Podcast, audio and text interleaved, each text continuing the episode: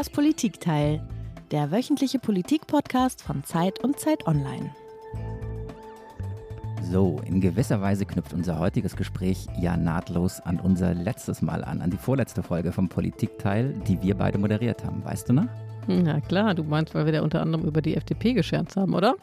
Ja, und ich äh, glaube, wir müssen das nochmal kurz erklären für alle, die die vorletzte Folge nicht gehört haben. Da ging es ja um die Frage, ob es zum gewaltsamen Widerstand kommen wird, wenn die Klimapolitik weiter hinter den eigenen Zielen und Ansprüchen zurückbleibt. Und wir haben darüber gesprochen, ob demnächst womöglich nachts in den Städten Menschen mit schweren Säcken über den Schultern durch die Straßen laufen, mit Säcken voller Kartoffeln und ob sie dann gekochte Pellkartoffeln in die Auspuffe von Autos stecken, sozusagen als Form des äh, gewaltlosen oder gewaltsamen Widerstands. Und jetzt bin ich ja ein bisschen gespannt, wie du den Bogen spannst wieder zur FDP. Das hat jetzt gar nichts damit zu tun, oder? Das, das stimmt. Also so ganz direkt war das jetzt noch äh, nicht FDP-related, aber wer die vorletzte Folge gehört hat, also die letzte, die wir beide zusammen gemacht haben, die oder der wird sich daran erinnern, dass du in dieser Aufnahme total heiser warst. Und das lag daran, dass du vor der Aufzeichnung ein langes, langes Interview mit Christian Lindner geführt hast. Und ich weiß noch, du warst ziemlich platt. Und ich äh, weiß aber nicht mehr, ob es daran lag, dass du so viel geredet hast oder er oder ihr beide. Naja, jetzt bin ich schon fast wieder heiser. Also die Kausalverbindung würde ich auf jeden Fall so nicht her äh, herstellen wollen. Das war tatsächlich ein ziemlich äh, anstrengender Tag. Eigentlich hätte ich eine Moderation um zwölf gehabt, dann hatte ich das Interview mit Lindner und dann den Podcast und ich war schon vorher angeschlagen. Man hat das ja so ein bisschen verlernt durch Corona, war ja nie jemand krank wirklich, abgesehen vielleicht von Corona, aber man hat ja keine Infektionskrankheiten. Also habe ich dann erst in der Sendung wirklich gemerkt, wie sehr meine Stimme weg war. Aber jetzt muss ich natürlich auch auf deine Frage beantworten.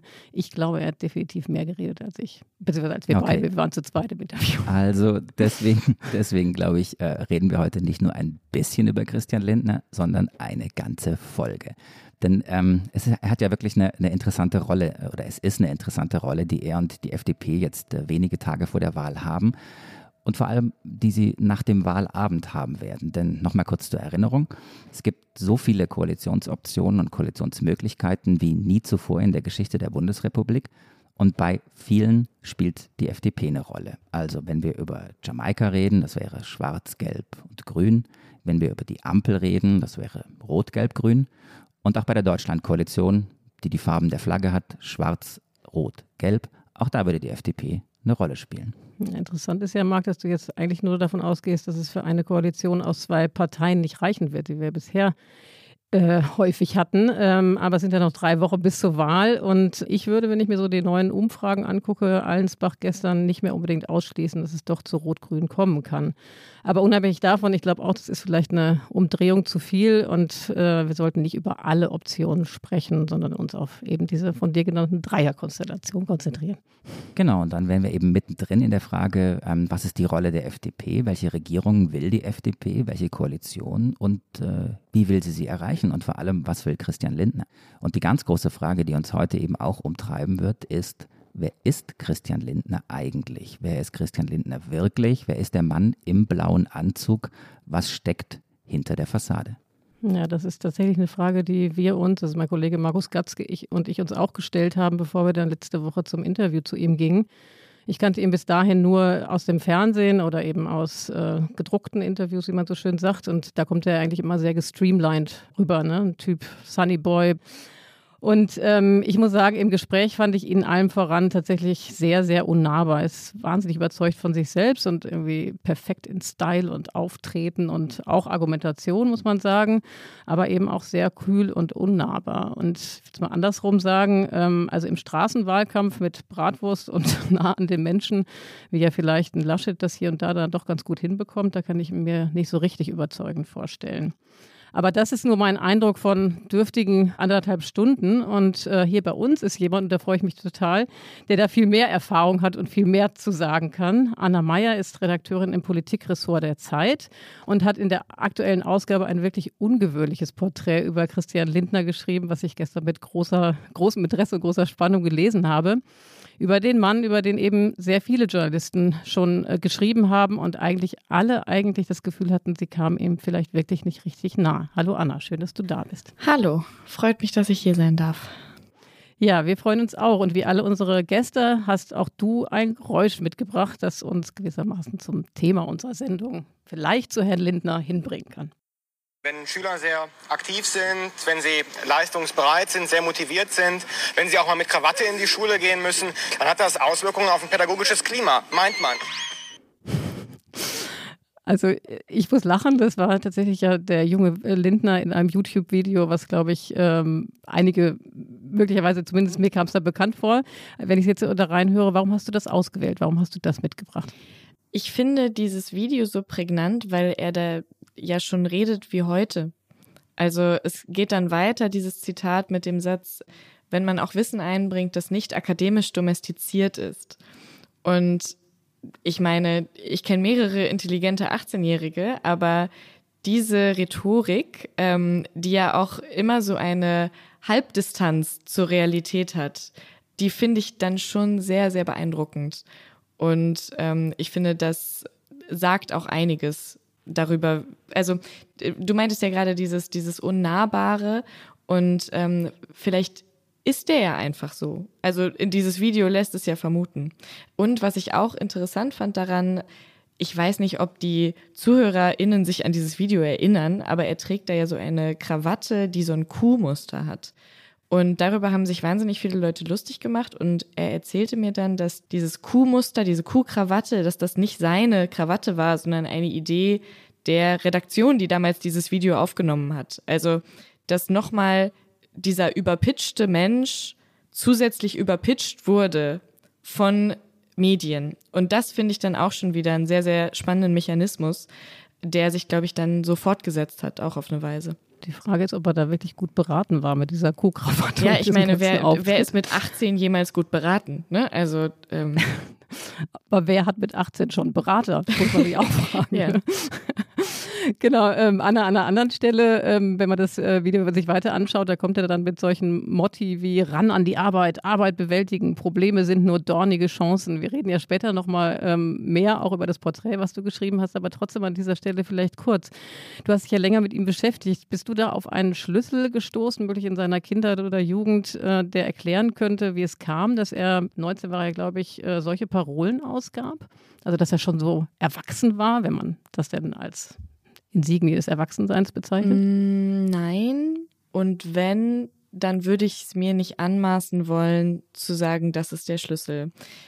Ich glaube, wir haben da manchmal als Journalisten einen Anspruch an uns selber, Menschen zu psychologisieren, Menschen verstehen zu wollen, die ja eigentlich politisch arbeiten. Das ist eigentlich sein Job, ist Koalitionsverhandlungen, sein Job ist Inhalte in ein Wahlprogramm schreiben. Sein Job ist vor Fernsehkameras stehen und diese Inhalte vertreten.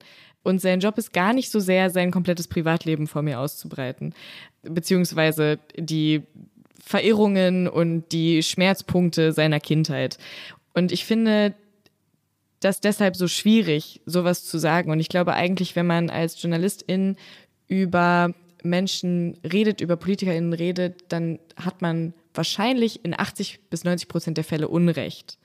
Außer man hat ein sehr, sehr ehrliches Gespräch mit jemandem gehabt, der vielleicht am Ende seiner Karriere steht und sowieso nichts mehr will. Andererseits, ich bin auch noch jung, vielleicht passiert einem das auch andauernd, dass man Menschen wirklich versteht. Mir glaube ich noch nicht. Ah, ich glaube, das ist keine Frage des Alters oder der Jugend, Anna. Weißt du, da, also da kokettierst du jetzt ein bisschen damit und ich finde, du hast einen ganz, ganz wichtigen Punkt gemacht. Ich glaube tatsächlich, dass wir Journalisten uns zu häufig anmaßen, über Menschen Bescheid zu wissen, die wir entweder 1,5 Stunden getroffen haben oder 1,5 Tage oder 1,5 Jahre. Und wisst ihr was? Wir machen jetzt mal was. Das Video, über das ihr besprochen habt, das waren ja zwei Jungs. Zwei Jungs mit Anzug und Aktenkoffer, zwei Jungs, die mit 17, 18 äh, versucht haben, die Welt zu rocken. Der eine ist Christian Lindner, das war in dem Video klar. Der andere war verpixelt, weil keine Person des öffentlichen Lebens. Ich kenne den aber. Ich habe auch seine äh, Handynummer. Ich sag mal, dass er Christopher heißt. Mehr sagen wir nicht. Und ich würde sagen, wir rufen ihn einfach mal kurz an und fragen, wie es in dem Video war, oder? Wollen wir es machen? Sehr, Sozusagen sehr der Publikumsjoker. So, genau, jetzt muss es nur funktionieren, dass ich die Nummer rausfinde in dem Augenblick. Einen Moment. Ich wähle mal.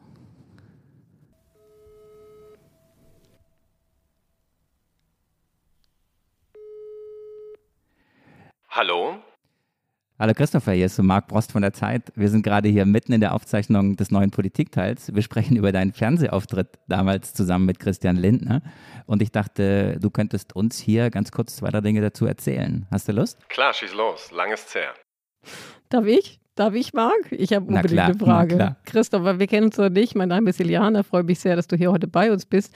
Ich habe einfach die banale Frage, wenn man sich das Video so anguckt, wie um Himmels Willen kamst du damals dazu, als wahrscheinlich 18-, 19-Jähriger so ein Video aufzunehmen mit Christian Lindner und so ein, Entschuldigung, ich will nicht zu nahe treten, aber vielleicht so ein bisschen so einen Stuss vor der Kamera aufzuführen mit dem Fahren im geleasten Mercedes und so weiter und so fort. Wir waren zu dem Zeitpunkt tatsächlich ähm, als damals sogenannte Jungunternehmer unterwegs. Heute würde man wahrscheinlich Start-Upper ne- äh, sagen. Und wir waren, ich glaube, tatsächlich zu fast allem bereit, äh, um den Erfolg dieses Mini-Unternehmens irgendwie zu steigern. Und als dieses Fernsehteam auflief mit seinem Konzept, das dann ja deutlich wurde in diesem Beitrag, haben wir sehr engagiert mitgemacht, ja. Und ihr habt damals wirklich Anzug und äh, Aktenkoffer getragen oder war das nur just for the show? Vieles davon war just for the show, die Krawatte, der Aktenkoffer, der Anzug, das Auto. Da gab es sehr ambi- ambitionierte Redakteure, die brauchten einfach ähm, möglichst wilde Bilder und wir haben sie geliefert. Verständlich damals, ihr brauchtet Marketing. Wie guckst du heute drauf? Ich muss natürlich äh, viel schmunzeln, manchmal laut lachen, wenn ich das heute sehe. Gleichzeitig ähm, würde ich es vermutlich wieder tun, ähm, wenn ich nochmal 18 wäre. Denn es hat tatsächlich geholfen, sich klarer zu werden, dass das, was wir da getan haben, einfach auch einen Preis hat. Und ähm, heute, viele, viele Jahre älter, würde ich an vielen Stellen natürlich Nein sagen. Jetzt soll der äh, ganze Podcast und ja auch hier dein Cameo-Auftritt ähm, keine Competition werden darüber, wer Christian Lindner eigentlich besser kennt, du oder, oder Anna Meyer. Ihr habt ihn zu unterschiedlichen Phasen kennengelernt, ähm, aber wie würdest du ihn charakterisieren? Christian ist ähm, extrem intelligent, er ist dazu ausgesprochen willensstark und in beeindruckender Weise in der Lage, sich und seine Sprache zu kontrollieren. Und damit ist er ein ja, sehr erfolgreicher Mensch geworden. Anna, ich wollte dich nicht überraschen mit äh, dem Überraschungsauftritt. Ähm, Nee, nee. Du bist jetzt sprachlos oder was fällt dir noch ein oder welche Frage Naja, du an also- Christopher? Was ich natürlich wahnsinnig gerne wissen möchte, aber ich weiß nicht, ob ich ähm, das fragen darf. Ich mache es jetzt. Äh, was ist denn dann aus dir geworden? Ich habe mich entschieden, den gemeinsam begonnenen Weg des Unternehmerischen fortzusetzen. Also ich habe einige Unternehmen danach gegründet, einige zugemacht, andere behalten und mich dem Risiko des freien Marktes in der Wirtschaft ausgesetzt. Ähm, Christian hat einen ganz anderen Weg gewählt und ist dabei sehr konsequent geblieben. Ähm, vielleicht interessant an der Stelle, er wusste mit 16, dass er Generalsekretär der FDP werden wollte. Und wir wissen alle, was danach geschah. Und ich finde, du hast ja auch so eine sehr klare, überlegte Art zu sprechen. Ich weiß nicht, ob das jetzt nur hier in dieser Situation so ist. Ähm, war das was, was damals an der Schule gut angekommen ist? War das, wart ihr so die bisschen komischen, zu denen man gleichzeitig aufgesehen hat? Oder ich weiß nicht, gab es noch mehr Leute, die, die sowas gemacht haben? Nein, die gab es nicht. Und wir waren ganz sicher Sonderlinge. Unser Freundeskreis war sehr überschaubar. Und in dem konservativen bergischen Umfeld, in dem wir groß geworden sind, hat man diese Aktivitäten, Interviews, Besuche von Fernsehteams und überhaupt diese Idee, dass man mit 18 vielleicht schon unternehmerisch tätig sein könnte, ausgesprochen kritisch beäugt. Wir mussten uns ständig gegen diese Kritik, gegen diesen Zweifel, ähm, hin und wieder auch Neid behaupten und das hat sicherlich auch äh, zu der ein oder anderen Übersteuerung geführt. Und das mit der Inszenierung, ne, was du gerade meintest, dass die Redaktion da auch ganz genaue Vorstellungen davon hatte, wie so zwei junge Unternehmer dann aufzutreten haben mit Anzug und Krawatte. Wie blickst du da heute drauf? Also wie blickst du auf, auf Medien, auf Fernsehen und diese Art der Inszenierung? Verstehst du das? Ich kann es nachvollziehen, warum man es versucht. Ich halte es moralisch tatsächlich für sehr fragwürdig, ähm, insbesondere wenn man mit 18-Jährigen oder vielleicht Jüngeren ähm, interagiert.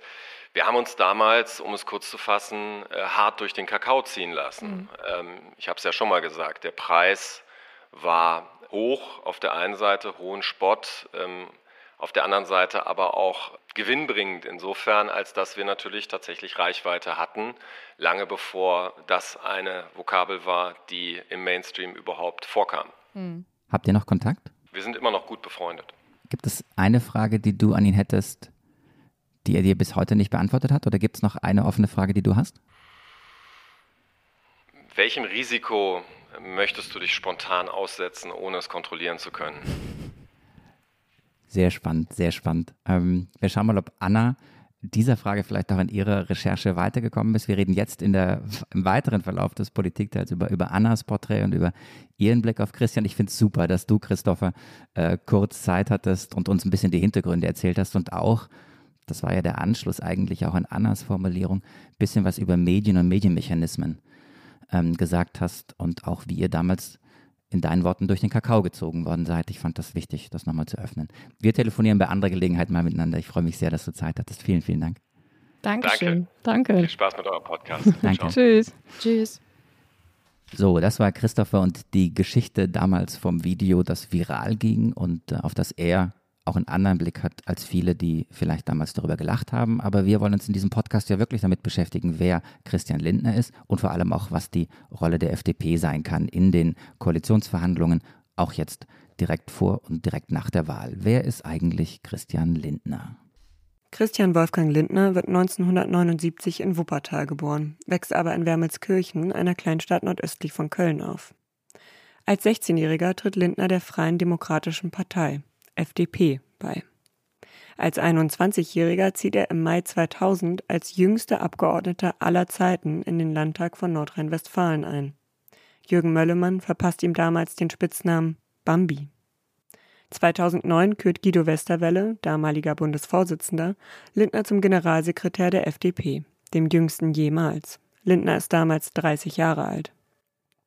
Im selben Jahr zieht er ebenfalls über die Landesliste Nordrhein-Westfalens in den Deutschen Bundestag ein.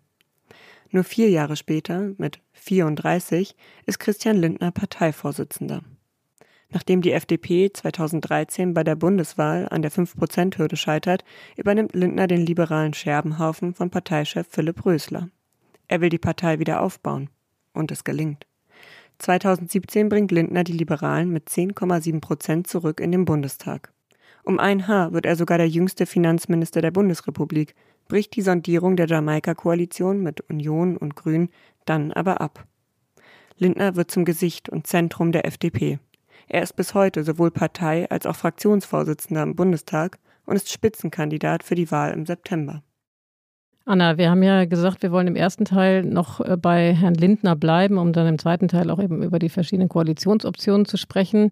Ähm, ich komme nochmal zurück auf die Geschichte, die du ja diese Woche in der Zeit geschrieben hast. Ähm, der Tenor der Geschichte ist, über Linda weiß man alles, aber im Grunde weiß man nichts und du unternimmst jetzt eben den Versuch einer Annäherung. Jetzt haben ja nicht alle Zuhörer und Zuhörerinnen das Stück gelesen, werden sie bestimmt tun nach dieser Sendung, aber in ein paar Worten zusammengefasst. Wer ist Lindner und wie ist Lindner? Wie würdest du ihn charakterisieren? Weiß ich nicht, ist die erste Antwort auf die Frage. Ich weiß nicht, wer Christian Lindner ist und die Antwort auf die zweite Frage, wie, da würde ich sagen, hochintelligent und maximal kontrolliert.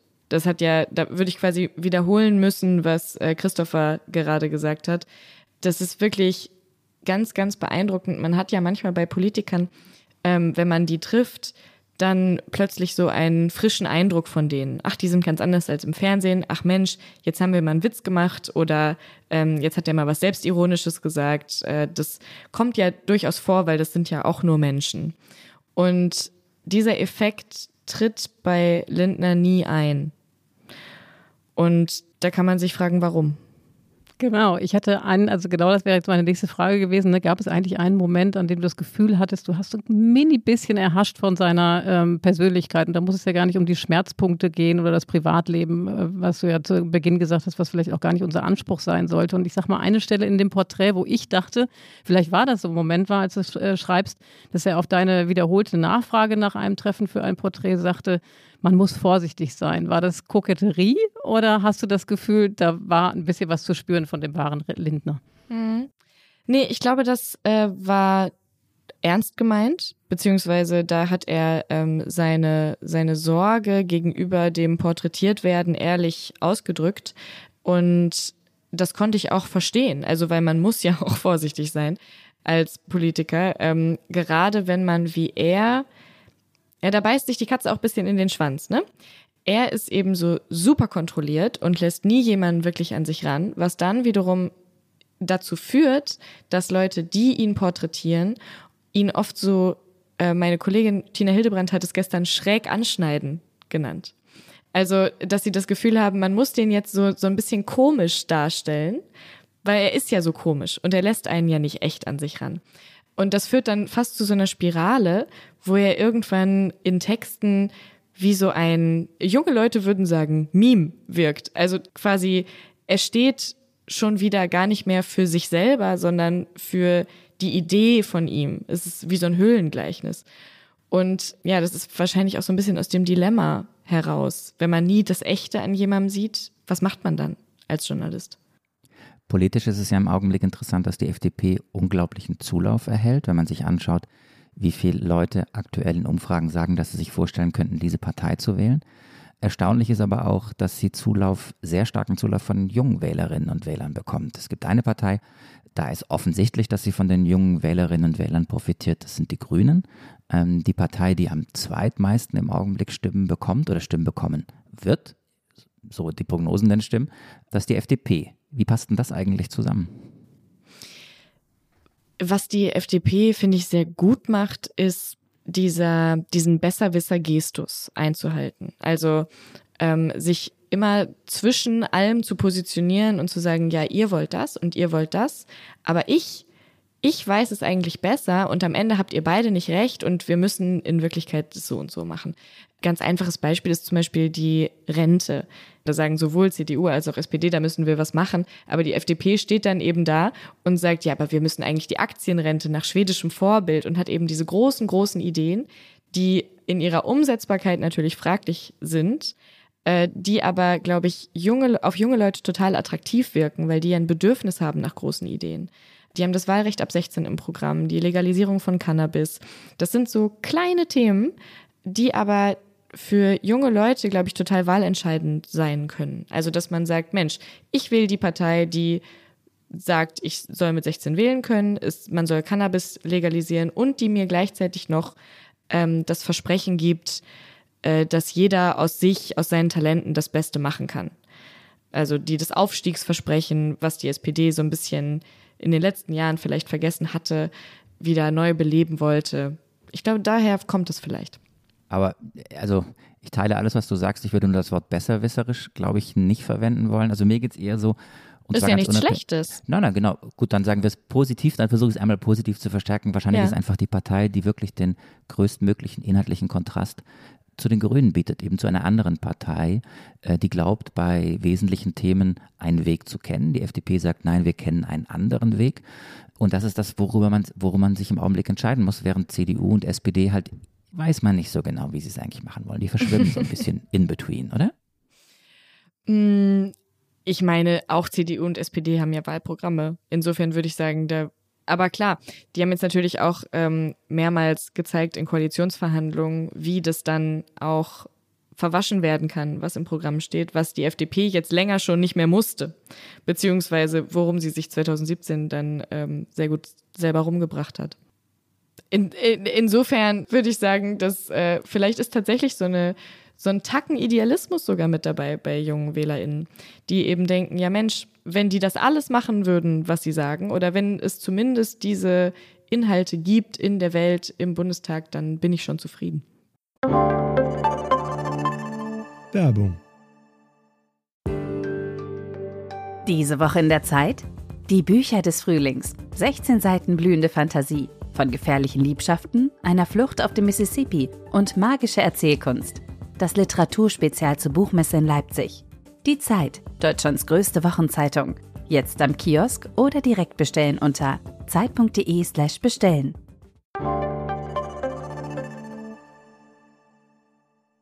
Ich würde gerne nochmal zu einer Stelle zurück in dem Porträt, Anna, das du geschrieben hast, die ich sehr berührend fand, sehr, sehr, sehr eindringlich, auch sehr persönlich, weil du auch ein bisschen über dich schreibst.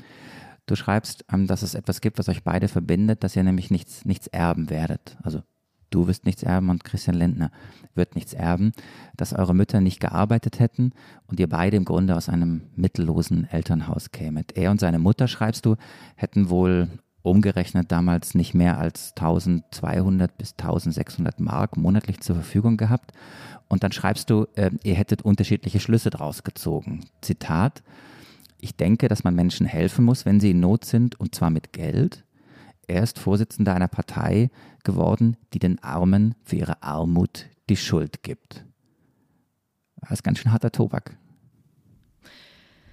Ja, aber gewissermaßen ist es so. Also die FDP ist ja, ich habe das gerade schon erwähnt, diese Leistungsideologie, ähm, die ja auch viele Leute anspricht, die eben sagen, Mensch, der Sozialstaat hat mich eher zurückgehalten, als dass er mich gefordert hätte. Und ich will aus mir selbst heraus es schaffen und so weiter. Was prinzipiell natürlich eine schöne Idee wäre, wenn es sowas gäbe wie Leistungsgerechtigkeit. Und da es die nicht gibt, habe ich für mich den Schluss gezogen, dass man Gerechtigkeit herstellen muss, also dass die, der Staat, die Gesellschaft dafür zuständig ist, Gerechtigkeit immer wieder neu herzustellen. Und ich kann es aber nachvollziehen, dass jemand, und das sehe ich eben auch bei jungen Liberalen, dass jemand wie Lindner oder ähm, andere, dass die den Schluss ziehen, ich habe es doch geschafft und wenn sich alle so anstrengen wie ich, dann geht es auch. Und der Staat hält mich dann eher zurück. Und wenn der nicht gewesen wäre, dann wäre vielleicht alles nicht so wild gewesen. Ich glaube, es ist nicht der richtige Schuldige, aber man, also quasi den, den Gestus oder die Denkweise verstehe ich gut. Also aber ist Anna, die Frage, auf was sich die Wut richtet. Genau, ne? aber Anna, auch um hier einfach nur mal klar zu sein im Wort, du sagst, es gibt keine Leistungsgerechtigkeit. Ähm, woraus schließt du das? Naja, der einzige, beziehungsweise einer der einzigen Wege, wirklich reich zu werden in Deutschland, ist ja das Erben. Und wenn man sinnvoll äh, Geld anlegen will, dann geht es eigentlich vor allem in Immobilien. Und die sind allerdings inzwischen so teuer, dass sie sich eigentlich kein normaler Verdiener mehr leisten kann. Was inzwischen sogar Christian Lindner in seinen Reden sagt. Also der sagt inzwischen, ähm, ja, eine Familie kann sich in der Stadt eigentlich kein Haus mehr leisten, das bis zum Ende des Arbeitslebens abbezahlt ist. Und ähm, da hat er recht. Aber man muss dann, also den Schluss, den er daraus zieht, nämlich es würde schon helfen, die Grunderwerbssteuer abzuschaffen, den halte ich nicht ganz für richtig. Ich verstehe aber, dass man ihn für richtig halten kann. Aber das eine, Anna, ist ja die, das Ziel äh, oder die Ungerechtigkeit, ähm, dass manche Menschen reich werden können, eben aufgrund des Erbens. Das andere ist eben die Frage, haben eigentlich alle dieselben Aufstiegschancen? Ne? Gibt es sowas ja, wie Bildungsgerechtigkeit? Und da, ja. also ich bin tatsächlich auch über diese Passage gestolpert, fand sie so ähm, emotional ansprechend wie eben auch ein bisschen irritierend, weil ich nicht ganz das teile, was du schreibst, dass er den Armen für ihre Armut die Schuld gibt. Ne? Ich war ja bei ihm und ich glaube, ich äh, wüsste, wie er jetzt darauf reagieren würde, weil wir genau darüber gesprochen haben. Er würde nämlich sagen, Bildung ist ein ganz großes Thema in diesem Wahlkampf. Äh, er macht sich da sogar für einen starken Staat stark, ja, ähm, dass er da im Grunde genommen er derjenige, der eigentlich alles immer dem Markt überlassen will, sich tatsächlich dafür ausspricht, dass äh, der Staat da äh, mehr investieren soll und alles tun soll, um eben die Aufstiegschancen für alle zu ermöglichen. Mhm. Das ist doch nicht falsch. Also ich finde, das ist nee, genau doch. der richtige Punkt. Weil wenn man es auf, auf Kinder bezieht, es gibt Studien, ähm, nach denen wo rauskommt, und das kommt häufiger raus, dass, äh, dass der Bildungserfolg der Kinder nicht so sehr von der Bildung der Eltern abhängt, also ob die Abitur haben oder Arbeiter sind, sondern dass es davon abhängt, wie viel Geld die Eltern haben. Also Geld equals Bildungserfolg. Und das zeigt eigentlich, dass wir ein ganz gutes Bildungssystem haben, weil es ist egal, ob meine Eltern Abitur haben oder nicht. Ich kann trotzdem auf jeden Fall Abitur machen. Aber es ist eben nicht egal, wie viel meine Eltern verdienen. Und das blendet die FDP aus. Also man sagt, ja gut, wenn jedes Kind eine gute Schule hat und äh, gute Lehrer und individuelle Betreuung, dann schaffen wir dadurch Leistungsgerechtigkeit. Aber solange es große, große Einkommensunterschiede gibt und eben Kinder, die in wirklich Niedrigverdienerhaushalten oder in Arbeitslosenhaushalten leben, wird es immer diese Diskrepanz geben. Und das gleicht man eigentlich nur aus, indem man das finanziell teilweise ausgleicht. Natürlich können nicht alle gleich viel haben oder verdienen, das ist mir klar. Aber dass Kinder reihenweise in der Schule versagen, weil ihre Eltern arm sind, weil sie keine guten Wohnverhältnisse haben, weil sie vielleicht einfach ungesund leben, an einer großen Straße, wo sie keine Ruhe haben, oft krank sind und so weiter. Das sind ja alles Faktoren, die daraus letztendlich erwachsen. Das löst man leider nicht mit Bildung. Ihr habt darüber nämlich angesprochen bei eurer persönlichen Begegnung, weil ihr beide ja dann draufgekommen seid, dass ihr im Grunde aus einem mittellosen Elternhaus kommt, oder? Ja, also ich habe das, glaube ich, angesprochen und es war dann, also ich schreibe das ja auch, dass es ähm, rückblickend haben wir das beide mit etwas zu viel Stolz gesagt, wir werden nichts erben. Das ist ja dann auch so eine, man legitimiert so ein bisschen den eigenen politischen Standpunkt dann mit der eigenen Geschichte. Und das ist ja auch fast schon wieder falsch. Also im besten Fall hätten wir ja alle total objektive politische Ansichten, aber der Mensch ist eben doch wichtig und deshalb kommt man darauf. Aber wer hat denn dann am Ende wen zum Nachdenken gebracht? Du ihn oder er dich? Mm. Ich meine, bei, bei einer guten Diskussion denken ja beide am Ende nochmal drüber nach. Und ich habe auf jeden Fall auch viel drüber nachgedacht. Aber das sind dann so Detailfragen. Also, weil zum Beispiel die Detailfrage, wie viele Langzeitarbeitslose sind eigentlich in Wirklichkeit nicht langzeitarbeitslos, sondern erwerbsunfähig und müssen dann doch noch mal drei Stunden die Woche arbeiten. Das würde jetzt, glaube ich, wäre jetzt wahnsinnig langweilig, ähm, wenn ich das ausbreite. Aber das finde ich ja gut, wenn sich zwei Leute mit einem Thema auskennen. Und ich glaube, das hat Lindner bei vielen, vielen Themen, dass er sich tatsächlich sehr gut auskennt, weil er alles liest. Dann kommt man ja ins Nachdenken über so Detailfragen, die dann aber oft sehr entscheidend sind. Und das finde ich, fand ich ganz gut. Und was hat dich dann am Ende nachdenklich gemacht? Ganz ehrlich, ich habe vor allem über Ampelkoalitionsverhandlungen danach nachgedacht und dachte, hm, vielleicht gibt es da ja doch den einen oder anderen Ansatzpunkt oder vielleicht könnte man es ja doch so und so lösen. Und jetzt beim Schreiben, beziehungsweise nach diesem Gespräch, habe ich tatsächlich darüber nachgedacht, warum nutzt er das eigentlich nicht? Also warum erzählt er nicht viel, viel häufiger die eigene Aufsteigergeschichte? Und ich will es gar nicht wissen, warum. Er wird seine Gründe haben und die gehen mich potenziell nichts an. Aber das ist wirklich was, was ich nicht, äh, was ich nicht verstehe. Naja, je mehr du von dir preisgibst und äh, je mehr du über deinen Hintergrund, dein Elternhaus, dein Privatleben erzählst, desto weniger hast du die Kontrolle darüber, was damit gemacht wird. Das stimmt. So, Iliana, nachdem wir jetzt so nachdenklich sind, könnten wir über Begriffe nachdenken und eigentlich wäre es damit Zeit für unsere Rubrik, oder? Absolut. Ich glaube, die Flop 5. Zeit für die Flop 5 und dann danach reden wir über die Koalition, über die du dir dann ja auch nachgedacht hast im Nachgang des Gesprächs.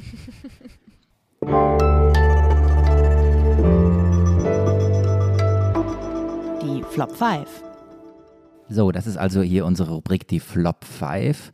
Es geht darum, dass wir in diesem Podcast immer fragen wollen, ob die Dinge nicht auch ein bisschen anders sein können, als wir sie bislang betrachtet haben, ähm, was wirklich hinter Klischees steckt. Und deswegen bitten wir jede Woche unseren Gast darüber nachzudenken und uns zu sagen, was ihr oder ihm so richtig auf den Keks geht. Fünf Begriffe, die sie oder er einfach nicht mehr hören kann. Fünf Phrasen, ja, die einfach irgendwie Flops sind. Und deswegen, Anna, haben wir dich gebeten, vorher dir fünf Flops zu überlegen. Ich hoffe, fünf du hast echt fünf viel, mitgebracht. Ne? Fünf? Ist, fünf ist viel? Ich finde fünf viel, ja. Aber ich habe es geschafft, glaube ich. Ah, we try, oder? Wir gucken Ja. mal, wie weit wir kommen. Also ich weiß noch nicht, ob ich fünf Fragen. Ich habe ich hab einfach mal was versucht. Du ich hast was versucht, das ist gut. Der Ja. ganze Podcast ist ja experimentell. Wir laden hier Gäste Genau. ein und wieder aus, wir schalten Leute zu und dann ist wieder Schluss. Und also, wir gucken Ja. mal, wie weit wir kommen, oder? Ja, das Politikteil. Nur Experimente. Absolut. Flop 1, Anna. Flop 1. Flop 1, und das ist mir wirklich auch als erstes eingefallen. Ich hasse generell, ja, wenn man in Texten Sachen beschreibt, die man auch fotografieren könnte. Also das Haus ist rot oder so. Und bei Lindner geht es mir vor allem auf den Geist, wenn Leute über sein Aussehen schreiben. Es ist der Wahnsinn. Es ist auch teilweise so ganz anhimmelt. Ich habe mal was rausgesucht. Ja, bitte. Financial Times, April 2012. Er steht einfach da, die linke Hand in der Hosentasche des schmalen Anzugs, die rechte frei für zurückhaltende Gesten. 1,86 Meter provozierende Lässigkeit. Wollt ihr noch einen? Auf jeden Fall. Frankfurter Rundschau, August 2004. Der schlachsige Twen mit dem blonden Haar und dem asketischen Gesicht sticht immer noch aus der grau gewordenen Abgeordnetenriege hervor. Doch er ist erkennbar gereift. Vielleicht könnte man sagen, er hat seine Unschuld verloren. okay. Also, also, ich glaube, ehrlich gesagt, also das äh, ist sehr lustig, aber man äh, liest den Porträts oder diesen Auszügen wahrscheinlich auch an, die pure Not der Journalisten und Journalistinnen, weil sie eben so wenig an ihn nah rankamen, wie es ja, ja genau. geht. Die Eine kleine Verteidigung vielleicht. Aber es die absolut, absolut. Ich kann das absolut verstehen, dass die Kollegen das so lösen, weil ja. man ja, weil, weil man man ist mittellos, ja? ja? Man hat nichts zu beschreiben und dann klammert man sich an so ei, er ist ei, ei. gereift und unschuldig. Ja. Gut, also wir, wir, merken schon, also diese Rubrik kann irgendwie auch diese Woche nicht Flop 5 heißen, sondern irgendwie Journalismus am Rande des Nervenzusammenbruchs. wir gucken mal, was der zweite Flop ist, Iliana, oder? Bist absolut. du bereit, Iliana? Ja, absolut. Mein zweiter Flop ist, äh, Lindner ist ein Sexist und ein Bösewicht. Was? Also die wiederkehrende Behauptung des Sexismus ist. Es gab ja diese Szene auf dem FDP-Parteitag, wo er diesen sehr unglücklichen Spruch über Linda Teuteberg gemacht hat und gesagt hat, äh, wir haben so und so oft den Tag miteinander begonnen, was dann so ein bisschen klang wie Knickerknacker. Und ich glaube nicht, dass der ein Sexist ist und die meisten Frauen in der FDP sehen das auch nicht so. Mir hat mal eine gesagt, Lindner ist kein Arsch und auch kein Sexist, er hat nur nicht genug Zeit, um das immer wieder richtig zu stellen. Und das fand ich sehr, sehr prägnant, dass man manche Dinge, manche Meinungen über sich einfach dann ertragen muss. Hm. Anna, was ist denn der dritte Flop? Junge Liberale auf Twitter. Das ist keine Phrase, aber die gehen mir wahnsinnig auf die Nerven. Warum? Ähm, das ist so eine eigene, eigene Twitter-Bubble, die sich ja auch ähm, teilweise um so Figuren kreist, die dann so halb rechtsextrem sind und in so ganz unglückliche Formulierungen oft reingleiten. Ich glaube, das spiegelt die Partei nicht unbedingt wider. Es tut ihr nicht gut. Ich meine, Twitter tut uns allen nicht gut. Aber ähm, vor allem der FDP und ihrer Repräsentation ähm, tut es oft nicht gut. Der vierte Flop, Anna. Ja, ist jetzt blöd. So Koalitionsmutmaßungen aller äh, mit Lindner wird es keine Ampel geben. Finde ich finde ich total idiotisch, sowas zu sagen, weil erstmal Lindner ist nicht alleine die FDP, also er ist wichtig, aber es gibt noch Leute drumherum. Und dann muss man doch in einer Demokratie auch erstmal miteinander reden. Also dieses, dieses absolute Ausschließen, was ja auch ein bisschen ein Ignorieren der Realität ist, in der die Umfragen gerade sich bewegen, finde ich eigentlich doof. Wäre die perfekte Überleitung zu dem zweiten Teil unseres Gesprächs, aber du schuldest uns noch einen fünften Flop. Anna. Ja, den habe ich jetzt ans Ende gestellt. Ähm, Thomas Kemmerich ist ja eh der, der Flop der FDP. Und es ist extrem beeindruckend, wie sie es gerade schaffen, obwohl da in Thüringen echt viel passiert und die Lokalzeitungen äh, viele interessante Dinge schreiben, wie zum Beispiel, dass die FDP-Fraktion im Thüringer Landtag mehr Mitarbeiter hatte als alle anderen Fraktionen im Thüringer Landtag, obwohl sie die kleinste sind. Also die haben ganz viele Mutmaßungen, ganz viele so Versorgungsposten eingerichtet. Da passiert ganz viel Spannendes und die Bundes-FDP schafft es aber, ich weiß nicht wie, dass man das nicht so richtig mitbekommt. Du musst einmal kurz sagen, wer Thomas Kemmerich ist, für all diejenigen, oh ja. die das nicht mehr im äh, Hinterkopf haben. FDP-Vorsitzender in, in Thüringen. Na, vor allem Kurzzeitministerpräsident Anna. Mhm drei Tage, fünf Tage. Und der Kurzzeitministerpräsident, sorry, das muss man erklären, ne? Thomas Kemmerich ist der Mann, der, ich glaube, 24 Stunden Ministerpräsident war, äh, mit den Stimmen der AfD gewählt damals. Und das war äh, für Lindner bestimmt auch keine schöne Zeit, für niemanden, aber hätte nicht passieren sollen. Und es ist, es ist wundersam, wie es irgendwie in Vergessenheit geraten ist. Das waren meine Flop 5.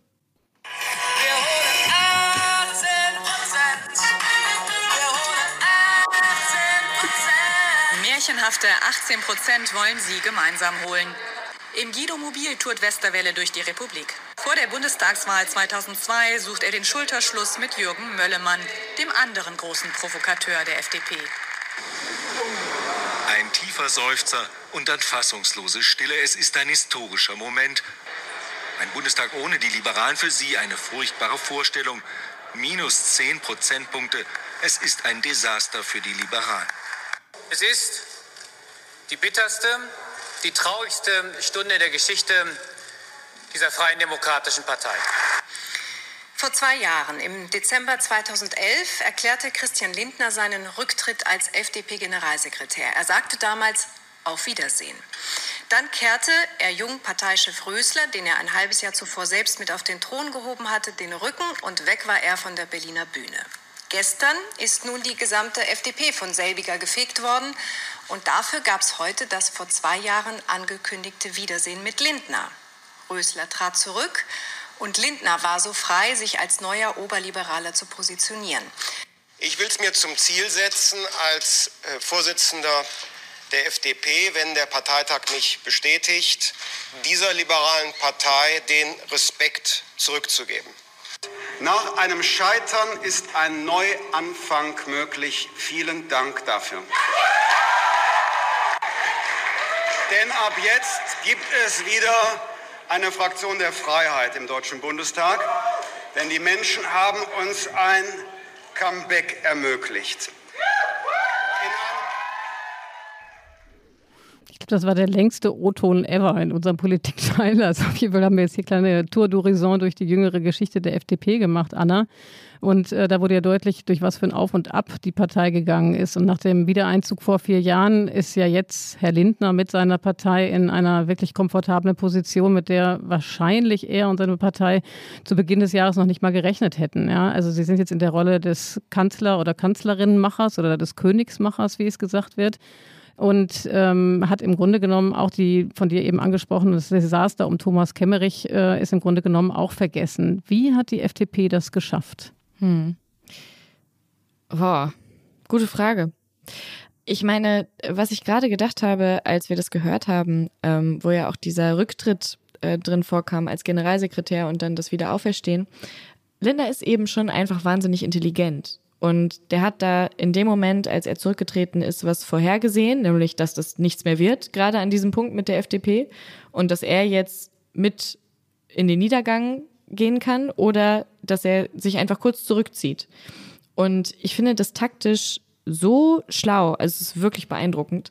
Und wahrscheinlich hat das geholfen, also dass er dieses, er sagt immer, er benutzt immer diese Segelmetapher, beziehungsweise diese Metapher mit dem Segelboot. Wenn man, wenn der Wind schlecht steht, dann muss man kreuzen, dann muss man vielleicht kurz in eine andere Richtung fahren, um, um am Ziel anzukommen und die Segel in den Wind halten. Und ich glaube, das kann er einfach sehr, sehr gut. Also ein Gefühl dafür entwickeln, was will eigentlich die Öffentlichkeit gerade? Wer müssen wir eigentlich als liberale Partei gerade sein? Und dann auch ohne große moralische Hindernisse dazwischen so hersliden.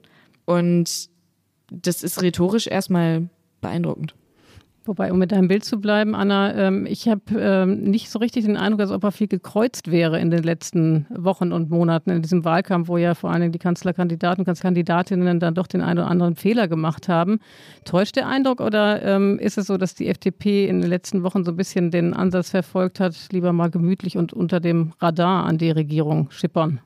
Würde ich gar nicht so sagen. Was ich zum Beispiel sehr spannend fand, war dieser Angriff oder dieses Segelsetzen in Richtung CDU-Wähler. Also als man merkte, uh, Laschet, das wird nichts mehr, als der gelacht hat und so, dass die FDP da sehr stark auf diese konservativen Wechselwähler gegangen ist und gesagt hat, mit uns keine Linksverschiebung und wir müssen weiter aus der Mitte regieren. Und diese ganzen, ähm, dieses ganze Steuerthema, das Verteilungsthema nochmal groß gemacht hat, was natürlich viele Leute sehr angesprochen hat, die vielleicht normalerweise CDU wählen würden und dann eben gesagt haben, Mensch, welch, bei welcher Partei bin ich denn dann? Und die es vielleicht nicht übers Herz bringen, SPD zu wählen, was ja am Ende auch eine relativ mittige Wahl wäre. Und dann eben diese Sicherheit zu geben, wir sind dann die Partei der Mitte. Das war zum Beispiel, finde ich, ein sehr schlauer, ein sehr schlaues Segelsetzen. Interessant ist ja tatsächlich, wenn man sich im Augenblick anschaut, woher die Wählerinnen und Wähler der FDP kommen, dass sie zu einem großen Teil frustrierte Unionswählerinnen und Wähler sind. Ähm, das, das zeigt die Wählerwanderung. Dann hat die Union ja versucht, äh, darauf zu reagieren. Paul Ziemiak hat, der Generalsekretär der CDU, vor wenigen Wochen klargemacht, dass wenn man die FDP wählen würde, dann könnten man als Wählerinnen und Wähler eben in einer Ampel landen. Sprich, das war das Zeichen, kommt zurück zu uns, kommt zurück Unionswähler, kommt zurück zu uns. Aber sie sind nicht zurückgegangen. Sie blieben bei der FDP, was, glaube ich, ein Zeichen dafür ist, dass die FDP, genau wie du sagst, gerade sehr viele Wählerinnen und Wähler der Mitte anspricht, die aus den unterschiedlichsten Gründen von der Union enttäuscht sind. Und das führt ja genau dann zum nächsten Punkt, nämlich zur Frage, was macht die FDP mit dem Zuspruch, welche Koalitionsoptionen hat sie und was kriegt man eigentlich, wenn man die FDP wählt oder auch wenn man sie nicht wählt, ähm, wer oder was wird denn nach dem 26. regieren? Und zu dem langen, langen O-Ton, den Iliana angesprochen hat, zur langen Historie der FDP, gehört noch eine weitere Episode, die hatten wir bislang noch gar nicht erwähnt. Wir werden unsere Wählerinnen und Wähler nicht im Stich lassen, indem wir eine Politik mittragen, von der wir im Kern nicht überzeugt sind. Es ist besser, nicht zu regieren, als falsch zu regieren. Ja, ähm, das war ein O-Ton aus dem Jahr 2017, ähm, wo er sich damit aus der Regierung katapultiert hat oder äh, aus den Verhandlungen heraus katapultiert hat. Wir haben ihn jetzt natürlich gefragt im Interview, was wir vergangene oder vorvergangene Woche hatten, ob dieser Leitspruch noch immer gilt. Das war nicht besonders originell, weil das wird ja im Moment in allen Interviews eigentlich gefragt. Und ähm, ob das auch gilt für den jetzt ja immer wahrscheinlicher gewordenen Fall, dass die SPD den Regierungsauftrag hätte. Und da hat er gesagt, was er tatsächlich überall sagt, äh, er wüsste nicht, was Olaf Scholz oder Annalena Baerbock ihm eigentlich anbieten könnten. Das hörte sich sehr überzeugt an. Du hast jetzt eben gleich am Anfang der Sendung gesagt, es ist natürlich schwer, da in die Zukunft zu gucken. Aber würde er das deines Erachtens wirklich durchziehen und abermals aufs Mitregieren verzichten, wenn es dann am Ende auf so eine Koalition hinausläuft? Mm. Naja, wenn rechnerisch sowohl eine Ampel als auch Jamaika möglich wären, dann würde das ja heißen, dass entweder die Grünen und Lindner Laschet zum Kanzler machen müssen, der wahrscheinlich mit einem relativ miesen Ergebnis aus der Sache rausgehen wird. Das heißt, sie machen dann zwei Parteien, in die Menschen, glaube ich, in, bei dieser Wahl sehr viele Hoffnungen auf Erneuerungen gesetzt haben, machen einen Mann zum Kanzler, den eigentlich keiner so richtig will, der extrem schlechte Umfragewerte hat. Das wäre schon krass. Also das, das müsste man sich dann mal auf der Zunge zergehen lassen, was da passiert ist und wie dieser Machtanspruch der CDU immer weiter besteht. Beziehungsweise, wenn man sagt, es, also wenn die Ampel rechnerisch möglich wäre, wäre das ja sowohl, wäre das für die Grünen auf jeden Fall die angenehmere Option und die FDP will ja sogar mit den Grünen regieren, nämlich in der Jamaika-Regierung. Das heißt, also ne, dann immer zu sagen, ja, wir können nicht mit den Grünen, weil die wollen die Linksverschiebung voranbringen. Das ist natürlich so ein bisschen wohlfeil, weil bei Jamaika ist es dann auf einmal gar kein Problem, dass die Grünen da sind. Da wird auch nicht darüber geredet, dass man die dann einhegen müsste oder so, sondern das ist dann, da sind die dann bürgerlich. Und in einem Bündnis mit Scholz wären sie dann auf einmal linksradikal. Also ich finde, das ergibt nicht so richtig Sinn. Insofern glaube ich, dass man um Ampelverhandlungen nicht unbedingt rumkommt und dass es eventuell in Detailfragen durchaus Möglichkeiten gibt, Christian Lindner Dinge anzubieten. Nämlich? Nämlich wo, genau? Wenn man zum Beispiel über Steuererhöhungen, also Lindner hat ja sehr früh gesagt, mit uns wird es keine Steuererhöhungen geben, in keiner Form. Und da ist dann sein Generalsekretär Johannes Vogel hinter ihm hergelaufen und hat in einem Interview gesagt, na ja, mit uns wird es keine Steuererhöhungen geben, die nicht zweckgebunden sind.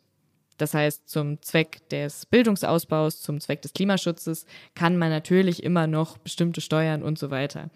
Also ich bin da jetzt kein Verhandler, aber ich denke, dass man das durchaus machen kann. Das wäre so, so ein Angebot, das man der FDP machen könnte. Welche fallen dir noch ein?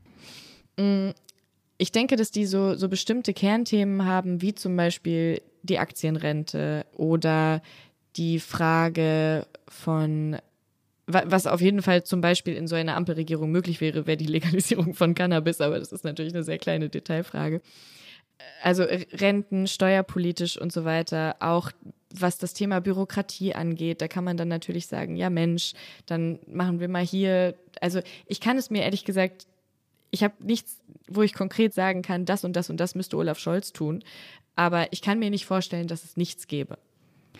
Ich gucke ein bisschen anders Hast auf du die. Was? Nein, nein, nein, ich glaube, das ist tatsächlich im Augenblick wahnsinnig schwer. Und das ist auch das, also wir sprechen ja alle die ganze Zeit mit allen.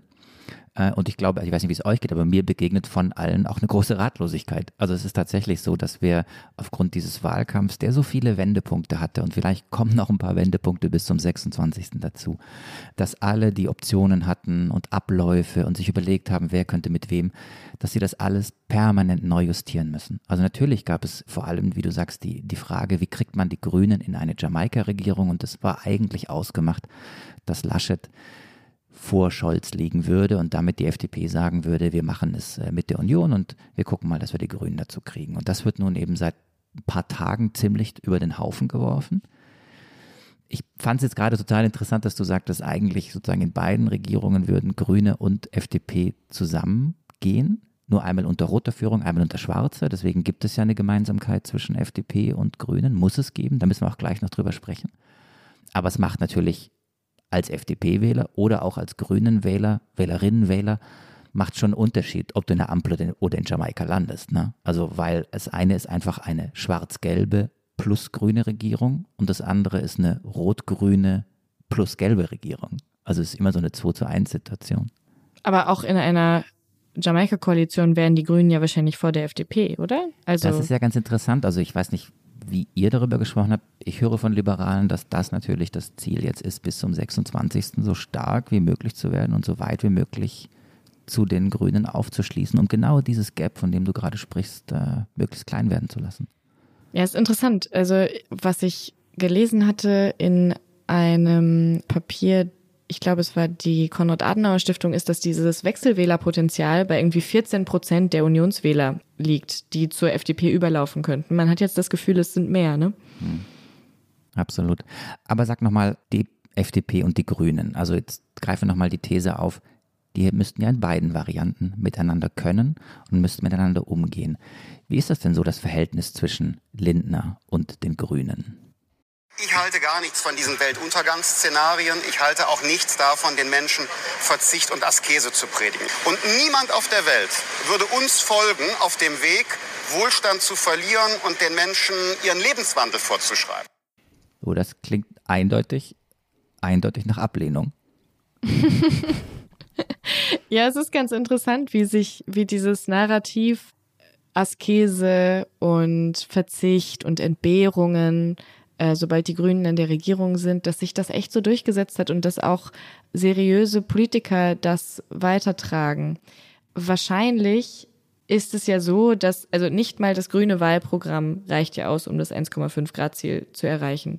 Da haben sie mit der FDP dann am Ende gar nicht so sehr das Verzichtsproblem, weil Verzicht, das fordert ja in Wirklichkeit keiner, sondern, und die Grünen fordern ja auch nicht eine Postwachstumsökonomie, sondern einfach nur das Aufbauen von grünem Wachstum.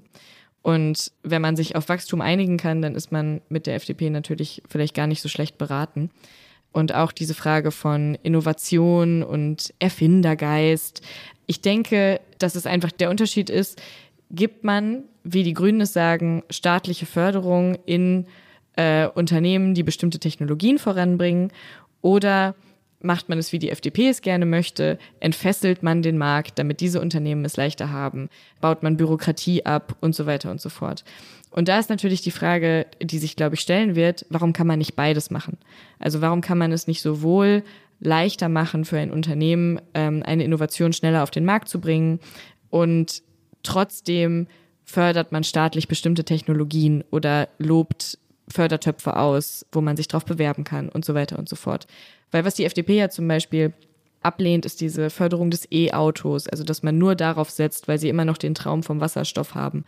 Und warum kann man nicht beides machen? Und dann wird die Frage sein, ja, wegen des Geldes. Aber es geht ja nicht nur um staatliche Investitionen, sondern es geht ja auch darum, private Investitionen zu vereinfachen. Also es ist eine komplizierte Kiste, ne? Ja, man fragt sich, wie es am Ende wirklich zusammengehen könnte. Ne? Also was ich interessant fand, was du sagtest, dass man irgendwie den Eindruck hat, dass ähm, die äh, Option Jamaika, also in beiden Optionen, Ampel und Jamaika, sind eigentlich die Grünen dabei. Aber der FDP scheint es leichter zu fallen, eben äh, das zu akzeptieren, die Grünen zu akzeptieren, wenn, die, wenn Schwarz dabei ist, als eben in der, in der Ampelkoalition. Trotzdem nochmal die Frage, ähm, wer, für, wer ist für Lindner das größere Problem, die Grünen oder die Roten? Und mit Blick auf Grün, was sind die, was, was könnte der, der kleinste gemeinsame Nenner sein zwischen beiden? Wahrscheinlich gibt es bei allen Parteien unterschiedliche jeweilige Prioritäten. Wie gesagt, mit den Grünen kann man sich wahrscheinlich auf den Klimaschutz und auf den Investitionsbedarf und den Innovationsbedarf einigen. Und mit der SPD wird es wahrscheinlich, weil die SPD jetzt natürlich, wie aber auch die Grünen, also es ist schwer zu sagen, für die Grünen ist wahrscheinlich diese ganze, dieser ganze sozialpolitische Komplex eben deutlich unwichtiger als für die SPD. Also wenn die Grünen aus den Koalitionsverhandlungen rausgehen und es gibt nicht 12 Euro Mindestlohn, wie sie es fordern, dann ist es an sich nicht so schlimm, weil deren Wähler merken das sowieso nicht, dass es den dann nicht gibt. Aber wenn die SPD aus Koalitionsverhandlungen rausgeht und es gibt nicht 12 Euro Mindestlohn, dann hat die ein großes Problem. Und dann bin ich gespannt auf die Umfragewerte von Scholz. Das heißt, diese Sachen werden natürlich plötzlich in einer Ampelregierung sehr viel wichtiger. Und gleichzeitig sind aber ja so Geldfragen hängen ja immer an tausend Stellschrauben. Also wenn man sagt, wir erhöhen den Mindestlohn, senken aber die Mehrwertsteuer, damit die Gastronomen es trotzdem weiterhin hinkriegen, dann hat man ja schon mal eine Steuer gesenkt. Aber wie gesagt, ich bin, äh, ich bin nicht Lindner und ähm, ich werde leider auch nicht in diesen Koalitionsverhandlungen sitzen.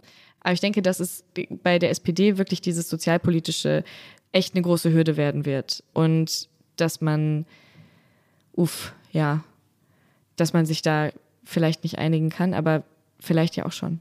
Und jetzt springen wir einmal zum Schluss unseres Podcasts, äh, Anna, vier Jahre weiter. Wir blicken einmal in die Glaskugel, blicken einmal in die Zukunft. mit Blick auf die FDP und Christian Lindner. Und angenommen, wir würden uns in vier Jahren zu diesem Podcast wieder treffen. Worüber würden wir sprechen? Vielleicht hat jetzt vier, äh, vier Jahre lang Rot-Grün regiert und es ist schon wieder so scheiße gelaufen wie Ende der 90er. Und alle haben gedacht, wir machen jetzt hier progressiv und Klimaschutz und so, hat alles nicht funktioniert. Die Realität hat das rot-grüne Bündnis eingeholt. Und Christian Lindner lässt sich jetzt als Kanzlerkandidat aufstellen und will es doch jetzt machen und hat gute Chancen, das Land 16 Jahre lang zu regieren, so wie Merkel. Ich, glaub, würde sagen, Schluss. ja, oder? Genau, ich würde sagen, wir haben eine Verabredung, oder? Das ja, ja und ich glaube, es wäre ein Schluss, der, der Christian Lindner gefallen würde, oder? Also ich meine nicht die nächsten vier Jahre, auf, aber die Aussicht auf den Tag nach diesen vier Jahren.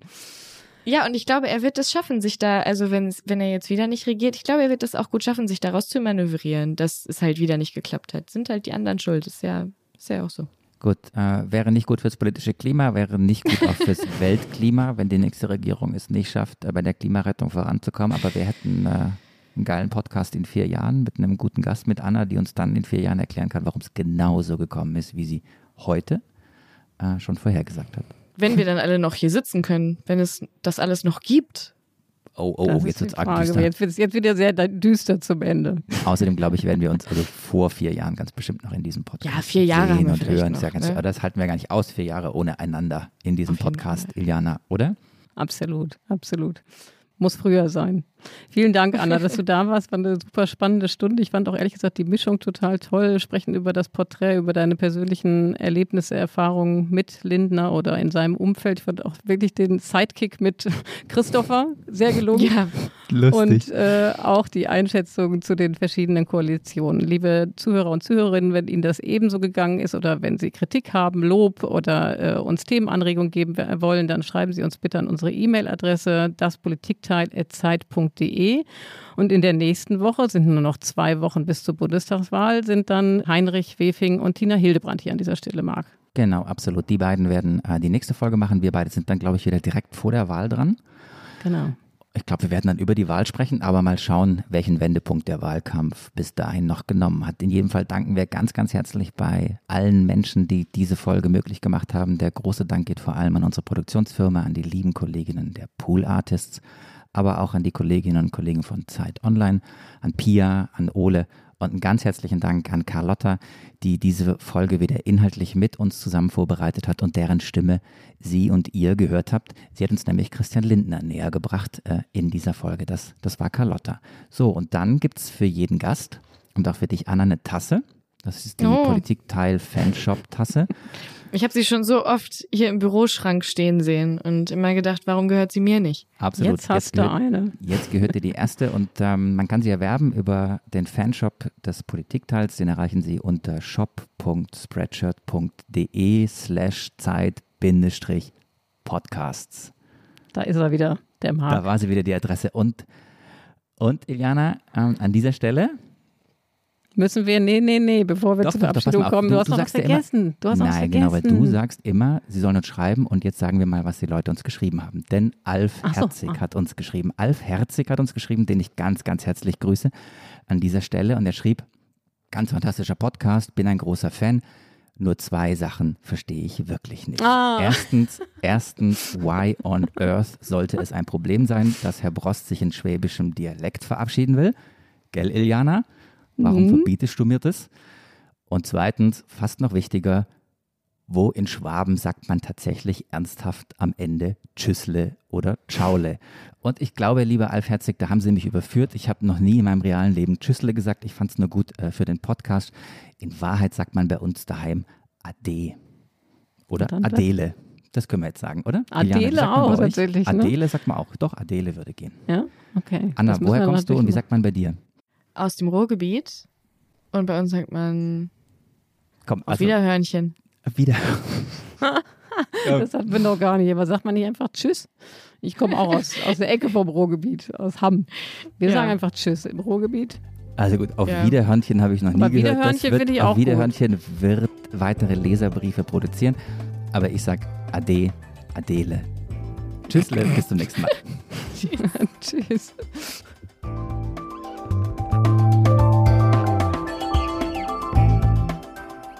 Das Politikteil ist ein Podcast von Zeit und Zeit Online, produziert von poolartists.de.